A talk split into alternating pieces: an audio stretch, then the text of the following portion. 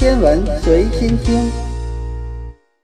前几天霸屏的消息要数天宫二号回家了，那天宫二号是怎么回家的呢？又去了哪里？这个问题可不是那么简单。今天我们就来说说这个事情。在南太平洋的深处，有一个僻静的地方，叫做尼莫点。这泥呢，就是泥土的泥，去掉了三点水；漠呢，就是沙漠的漠，也去掉三点水。这个尼莫点距离最近的陆地也有将近两千七百公里。不仅人迹罕至，连海洋生物也很稀少，只有部分海底细菌可以存活。正是这个原因，这个地方成为了航天器的坟场。自从前苏联首次在尼莫点海域坠落航天器残骸开始，国际上共有两百多个航天器的遗体在此长眠。二零一九年的七月十九日，落叶归根的天宫二号也以此处作为了最终的归宿。你可能会说，航天器返回地球不过是发送几个指令而已，哪有那么复杂？表面上看或许如此，但背后绝非那么简单。最近我看了一条消息，说是为了确保天宫二号受控载入任务的顺利实施，飞控人员需要做很多事情，这其中包括长周期精确轨道确定、两脉冲联合控制、精确控制计算。残骸分布分析等常规工作，还要综合考虑控制要求和测控资源分配等条件约束，确保飞控计划注入数据和上行指令准确无误。同时，要准备十多套应急的预案，应对各种突发的异常状况。天宫二号的离轨控制实际上是分两步来完成的。首先，让它来个一百八十度的转身，变成推进器向前。七月十八日，天宫二号飞到我国喀什测控站上空时，地面会发送降轨指令，利用发动机反推让它减速，使它在继续绕地球飞行半圈后，在南太平洋上空从此前高度约为三百九十公里的圆形轨道，进入近地点两百公里的椭圆形轨道。开展这一波操作，主要是出于稳妥的考虑，毕竟。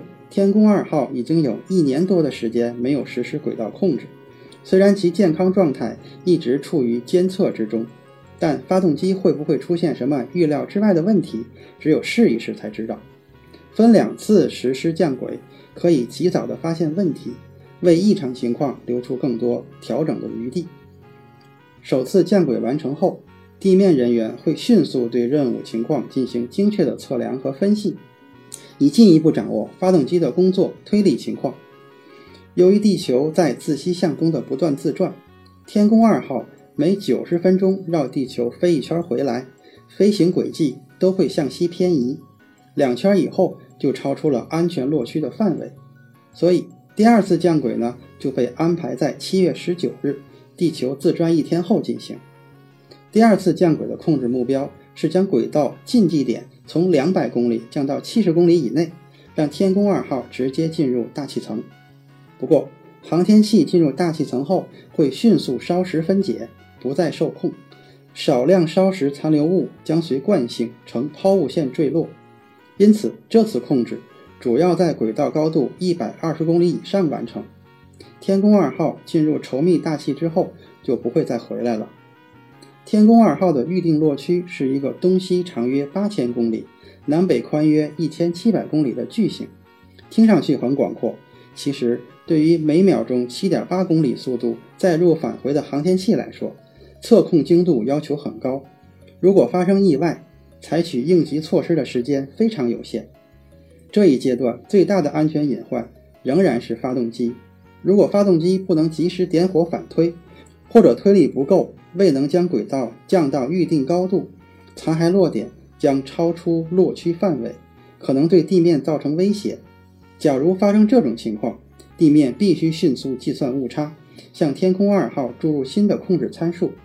如果主推进器失效，则要让原本负责偏航和俯仰的自控发动机替补登场，把剩下的任务完成。无论采取哪种应急措施，都必须在几分钟内完成，才能确保残骸落入指定的范围。经过测控人员的周密部署，天宫二号空间实验室于北京时间二零一九年七月十九日二十一时零六分受控离轨，并载入大气层，少量残骸落入南太平洋预定安全海域。好，今天的天文随心听就是这些，咱们下次再见。